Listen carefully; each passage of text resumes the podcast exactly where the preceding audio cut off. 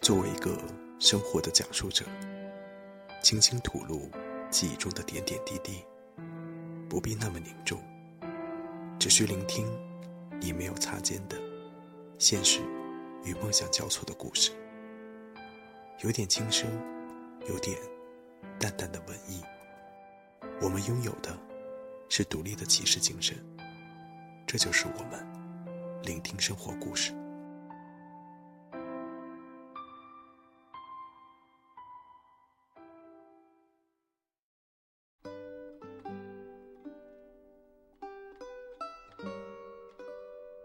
聆听们，此时不知多少人在期待着《金色诱惑》的后续故事。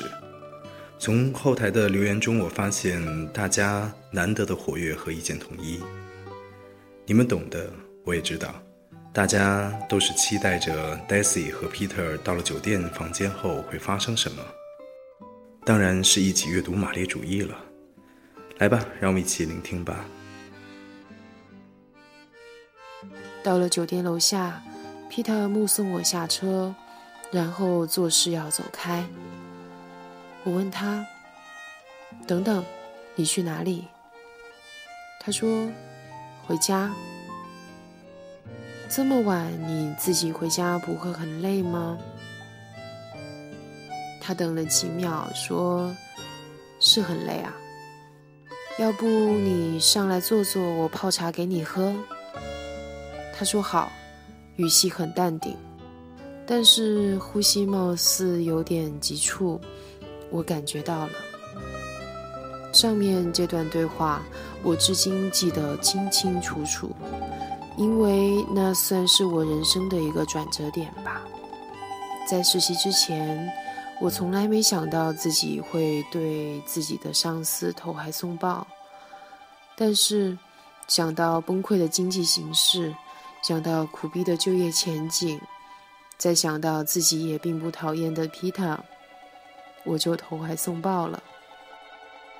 我请皮塔上楼的时候，心跳起码加速了一倍，竭尽全力保持话音不颤抖。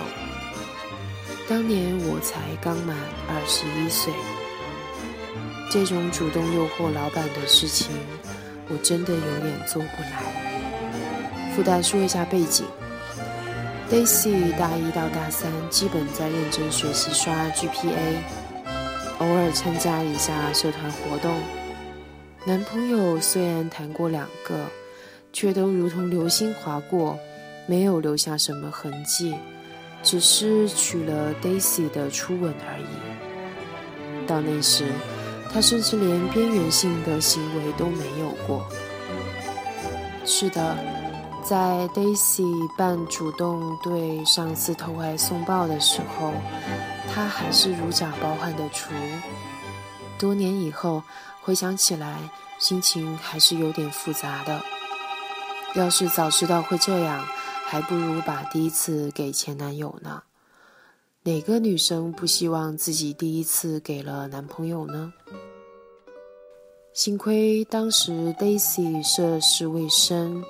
对男女之事到底是什么样子，没多少概念。如果一开始就知道男女之事的细节，估计早就吓倒了。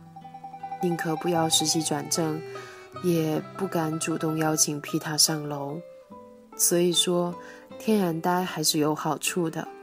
他并没有想到，一起去酒店房间之后，到底会发展到什么地步。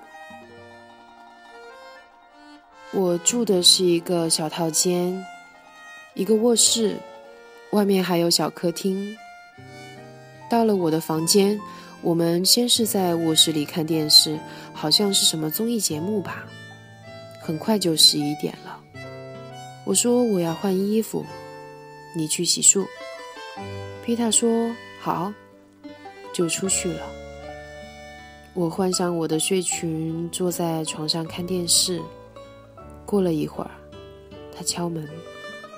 他走进来，看着我，眼神一直在颤抖。我记得那是我第一次看到没穿衬衫的皮塔，他穿的是酒店的睡衣，我从来不穿那个，很干净的。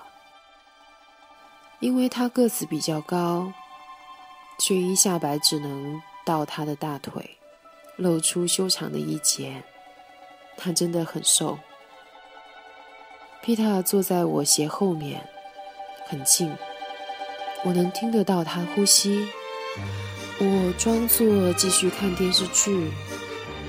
我回头看他的眼睛，几秒后，他的左手就抱着我的肩膀，慢慢抱到，吻我的额头、鼻子、嘴唇。接下来的细节不用再描述了吧？无非是男女之间的那些事情。我非常生涩，几乎不懂回应。皮特还是照常的温文尔雅，吻遍我的全身。因为我表现的实在太紧张僵硬，皮特可能早已察觉我是第一次，也没有煞风景的问我之前有没有。我知道第一次会很疼，无论皮塔怎么缓缓的进入我的身体，我还是会有难忍的刺痛。当时我好像流下眼泪，倒不是后悔，而是太疼。所以皮塔也很体贴的停留在我体内，让我慢慢适应。女人的第一次应该不会有什么快感吧？我后来看到某些网络小说里写什么第一次让女人欲仙欲死，断定那绝对是男人的意淫。女人的第一次除了疼，就是疼，一点快感也没有。大部分女孩子都希望自己第一次流血证明贞洁吧，我却打心眼里希望别流血，因为我对于自己把第一次给上司这种行为，内心深处是不能原谅的，所以希望尽可能装作不是第一次，骗骗自己。哼，这当然骗不过皮塔，而且也流了血。皮塔没说什么俗套的啊，你是第一次之类的。他当然也不可能对我负责。完事之后，他让我一个人去洗澡，这算是体贴吧？因为当时我的心理建设还没有达到能够跟皮塔共浴的地步。那天晚上，皮塔留下来陪我过夜了。我们心照不宣。虽然我觉得上司睡在自己身边有点莫名其妙，甚至有点小害怕，但是当时我心里比较脆弱，负罪感、不安全感、紧张感、迷茫一起涌上心头。身边有一个男人总是好的。第二天早晨，我醒得很早，皮塔反而睡得很熟。我脸皮薄，害怕他醒来两人尴尬，就起来收拾东西、洗脸、刷牙，结果把皮塔弄醒了。至今我还记得他走到客厅里，微笑着看我的样子，好像一切都很自然。真是过来人呐。那天晚上，皮塔没送 Daisy 回家，也没带 Daisy 回家。从头到尾，皮塔都没带他回过家。Daisy 从来不知道他住在哪里，而是把他带去了酒店，就是那家上海最高的酒店，能够在云端俯瞰整个浦东的。Daisy 高中的时候到上海旅行，看到这坐落在八十层楼以上的酒店，曾经许愿自己有一天能住进去。没想到几年之后愿望得以满足，跟他一起住进去的却是他的上司。那是 Daisy 第一次真正意义上的滚床单，第一次不能算，只有疼痛。毫无快感。这一次顺利多了，虽然一开始还是有点疼，几分钟之后 Daisy 身体就渐渐有了感觉。皮塔绝对是老手，前戏做得滴水不漏，吻遍他的全身。进入的时候则是时而温柔，时而热烈。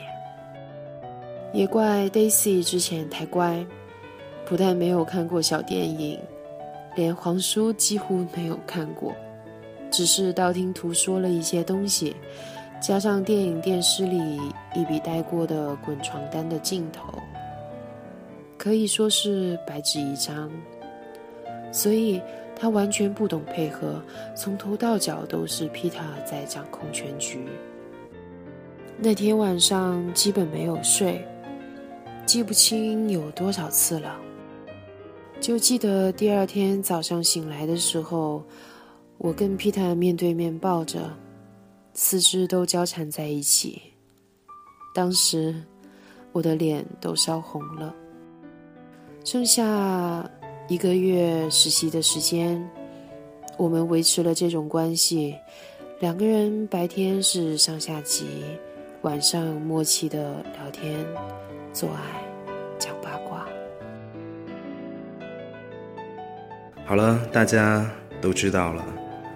我想每位朋友感受不同吧。那么，在期待下一期《金色诱惑》前，让我们怀旧的轻轻扭动腰肢吧，Spooky。